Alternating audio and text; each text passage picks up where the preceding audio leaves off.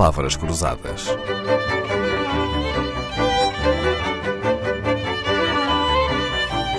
Porque quase tudo é uma questão de semântica. Não se sabe quem inventou a expressão contas certas, mas sabe-se quem mais uso lhe deu nos últimos dois anos: o Primeiro-Ministro António Costa e o Ministro das Finanças Fernando Medina. Logo, a expressão ganhou lugar cativo nos jornais, na rádio e na televisão.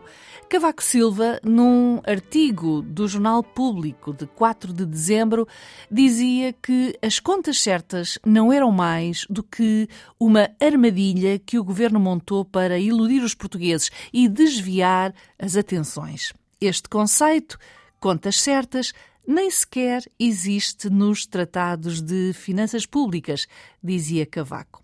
O antigo primeiro-ministro citava uma crónica anterior de Daniel Bessa, publicada dois meses antes no Expresso, para dizer que não era o único a achar essa expressão insólita, absurda, vazia e equívoca. Daniel Bessa escreveu: Sei o que são contas certas desde os seis anos de idade.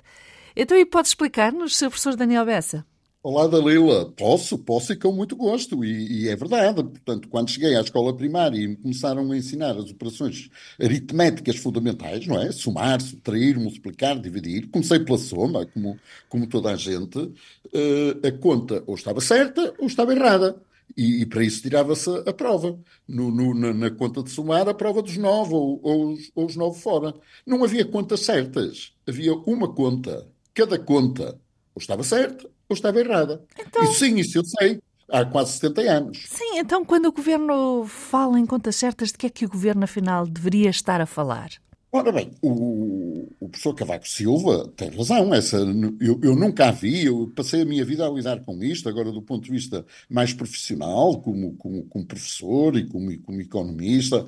Eu, eu, nunca vi essa expressão em, em, tratado nenhum de finanças, nunca ouvi um professor, nunca a vi num artigo. Portanto, essa expressão não, não, não existe nos, nos manuais finanças públicas. de finanças públicas. O, o que se encontra é, digamos assim, contas públicas equilibradas ou orçamentos equilibrados. Sr. Professor, mesmo quando o orçamento está desequilibrado, é suposto que as contas estejam certas, não?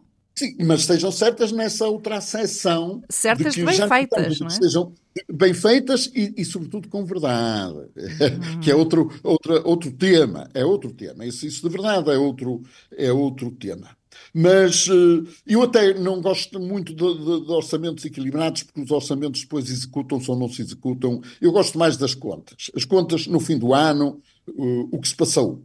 E, e aí as contas públicas podem estar ou não estar equilibradas. Certas deveriam estar sempre. Sempre. Equilibradas ou não. O que é que falta às contas do Estado para podermos dizer que elas são contas certas com toda a propriedade? O que eu acho que elas a característica que elas teriam que ter para serem certas com toda a propriedade é serem verdadeiras. E isso nem sempre acontece. Por exemplo, nós, nós ouvimos falar, nós ouvimos falar das, das dívidas do Estado a fornecedores.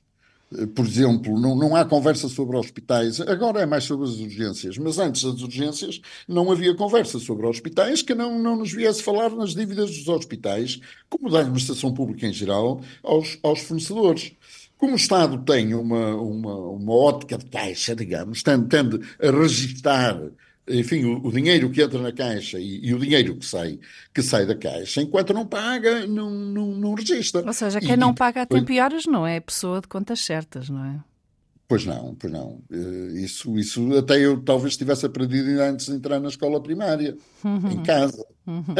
eu, eu aqui sou dos que acham, aprendi desde pequenino que as dívidas são para pagar. Pois é. E também era preciso, para as contas estarem certas, que estivesse lá tudo, não é?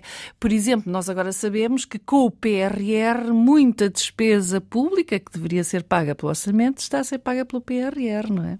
Eu, eu, aqui não tenho a certeza, porque no, o PRR é, é, dinheiro que nos chega de Bruxelas para, para, para, para ajudar a, para melhorar o ânimo na pandemia. Veja lá onde isso vai. Portanto, criou-se esta coisa do PRR por, por, causa da pandemia, já, já onde vai a pandemia e o, PN, o PRR continua a ser, a ser ex, executado.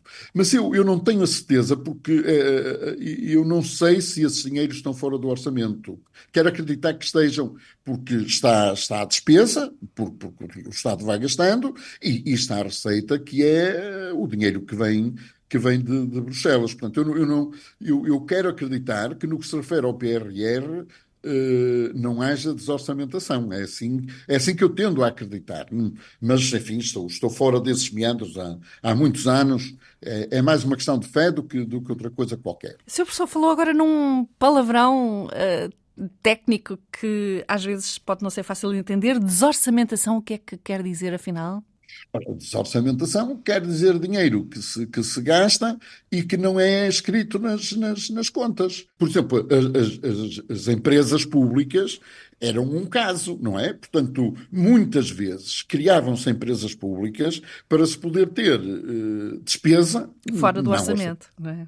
Fora do orçamento. A CP, a CP é, um, é, um, é um case, não é? Desde, desde que eu me conheço, desde que eu me conheço. Sr. Professor Daniel Bessa, mesmo que as contas do Orçamento do Estado estejam exatas, completas e sejam verdadeiras, e mesmo que a receita cobrisse a despesa, mesmo assim, poderiam não ser boas as contas? Contas certas e depois ter doentes com, com pulseira vermelha uh, eh, 11 horas à espera na, na, na, na, fila de um hospital, da urgência de um hospital, da urgência de um hospital, 11 horas com, com pulseira vermelha, como era há poucos dias atrás, para essas pessoas não me parece que, que, que, que, que seja grande serviço ou que haja grande interesse em ter contas certas, se depois os hospitais não atendem os doentes uh, de urgência, mesmo graves, ou, ou, se, por exemplo, as crianças vão à escola e, e a escola está fechada as pessoas estão em greve.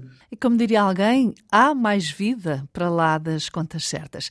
Nesse artigo de 15 de setembro no Expresso, o nosso convidado, o professor Daniel Bessa, confessou que aprendeu que eram contas certas aos seis anos de idade, quando lhe ensinaram na escola primária as quatro operações aritméticas simples, mas em matéria de finanças públicas nunca tinha ouvido a expressão na universidade ou numa conferência.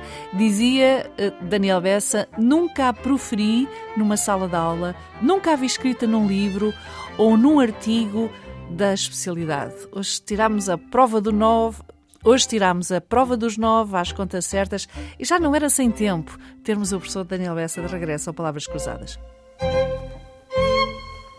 Palavras Cruzadas, um programa de Dalila Carvalho.